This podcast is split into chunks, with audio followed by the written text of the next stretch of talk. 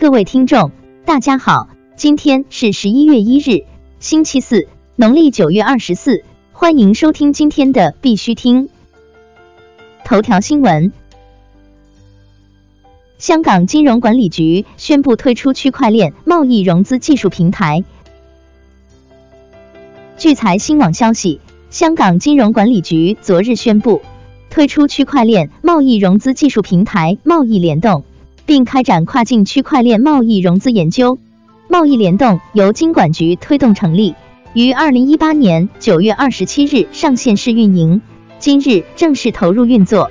该平台由香港贸易融资平台有限公司管理及拥有，最终控股实体为香港银行同业结算有限公司。二零一七年第一季度，香港金管局旗下金融科技促进办公室曾宣布。完成一项特定区块链技术的概念验证，并指出该项技术可能适用于贸易融资。二零一七年第三季度，金管局开始在此技术上研发贸易联动。Coinbase 总裁表示，将增加至少两百到三百种加密货币。Coinbase 首席运营官兼总裁。As of Herge 最近在接受彭博社的采访时谈及，Coinbase 保证将在其平台上增加另外至少两百到三百种加密货币。他总结称，在加密货币法规方面，美国真的落后了。Coinbase 只在平台上添加几乎所有有用的加密货币，以便投资者可以无缝交易。国内新闻。建行广东分行未来三年将为农民工提供工资款区块链服务。据人民网消息，建行广东省分行在广州举办中国建设银行农民工普惠服务平台民工会产品推介暨发布会。发布会上，建行广东省分行建信开太平还分别与江门市住建局以及十家建筑企业签订合作协议。按照计划。建设银行将于未来三年为一亿农民工提供工资款区块链服务，为一千万农民工提供工资款融资。人民法院报表示，区块链等固证存证手段在司法领域深度运用。昨日，人民法院报刊文指出，智慧法院建设给司法带来深刻变化，如互联网诉讼平台建设。包括在线诉讼的当事人身份认证、在线立案、在线庭审、电子证据认证、电子送达、电子签名、电子笔录、电子档案等，其中运用可信实践戳、哈希值校验、区块链等固证存证手段，都表明了前沿技术在司法领域的深度运用。成都中院院长表示，运用区块链技术提升金融审判效率。据四川法制报消息，成都中院院长郭燕表示，利用区块链在内等多种技术，加强信息技术硬件基础设施建设，要线上线下立体构建成都金融审判智能化体系，力争最终实现从起诉到执行全程线上线下集中交叉、同步异步有效运行，提升金融审判的便捷性和有效性。中国区块链与产业联盟成员招募正式启动。近日，中国区块链与产业联盟宣布，第一届执行理事会已组建完成。中关村区块链产业联盟理事长袁道和火币中国 CEO 袁玉明分别担任理事长和执行理事长。目前成员招募正式启动。产业联盟宗旨是服务实体经济。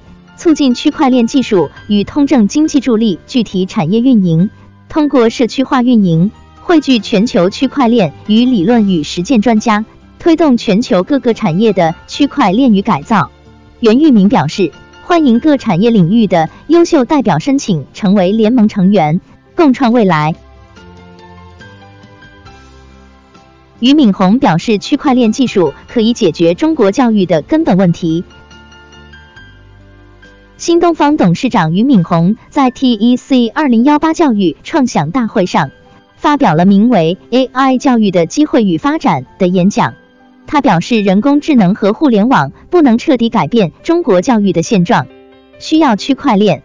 中国教育最大的问题是，所有孩子的前途主要看一次性的高考，而区块链技术的特点是数据不可篡改，孩子的学习轨迹可以被记录下来，再通过 AI 分析出报告，就能改变一次高考成绩，决定孩子未来的现状。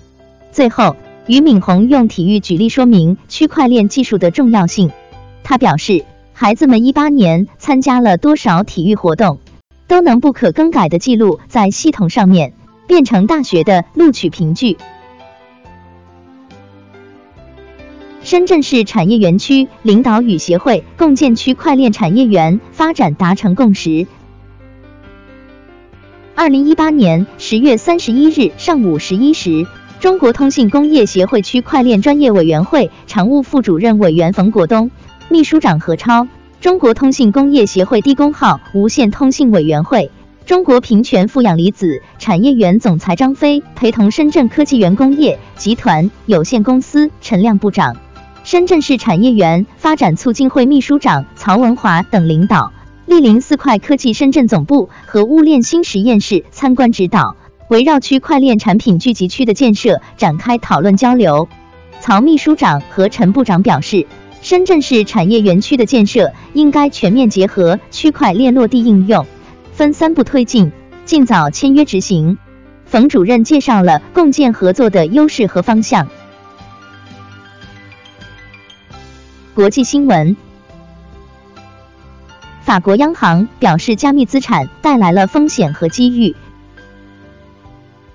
据彭博社消息，法国央行 Bank of France。的一名官员周三表示，比特币等加密资产可能有助于改善支付体系，但它们非常不完美，能否成为真正的货币值得怀疑。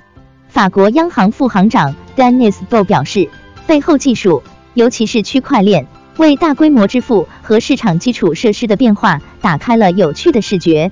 区块链可用于改善支付流程，而加密货币可使新项目的融资方式多样化。并有助于重新调节市场效率低下问题，比如用多种货币进行国际支付。尽管如此，加密货币缺乏作为一种货币的特质，因为它们价值波动太大，不是有效的交换手段，也不是激发信心的价值存储品。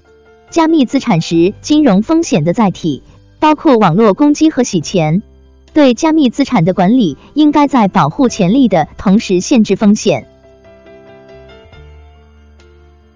印度或会完全禁止加密货币交易。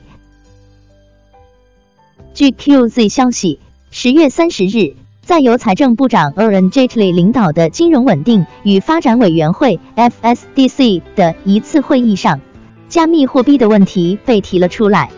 印度政府新闻局 PIB 在一份新闻稿中说，委员会审议了加密资产货币的问题和挑战。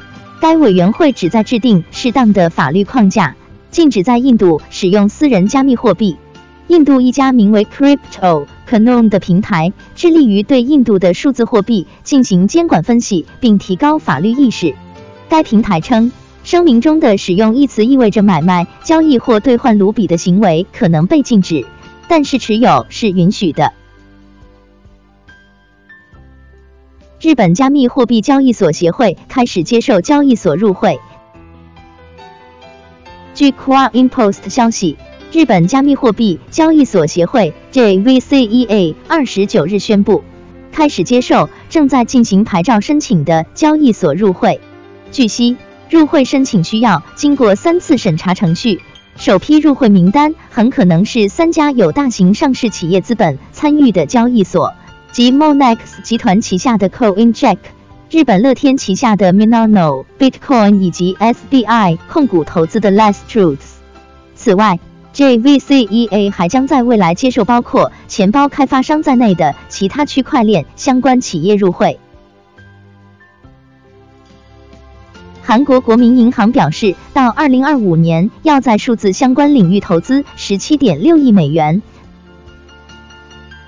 据韩联社消息，韩国国民银行表示。到二零二五年，要在数字相关领域投资两万亿韩元，约合十七点六亿美元，并将培养四千名数字化人才。此外，国民银行将建立 IT 创新中心，以确保新的数字技术使用，如人工智能、区块链、云计算、大数据和生态系统，强化全球企业与韩国金融科技企业间的合作伙伴关系。通用电气希望使用区块链建造虚拟发电厂。据 Coincryptorama 消息，通用电气正在研究区块链技术，可能会将该技术整合到虚拟发电厂产品中，可能通过公司的 Predix 平台交付。通用电气首席数字官史蒂夫·马丁 （Steve Martin） 表示，此举是对从大型中央发电厂转向分布式发电趋势的回应。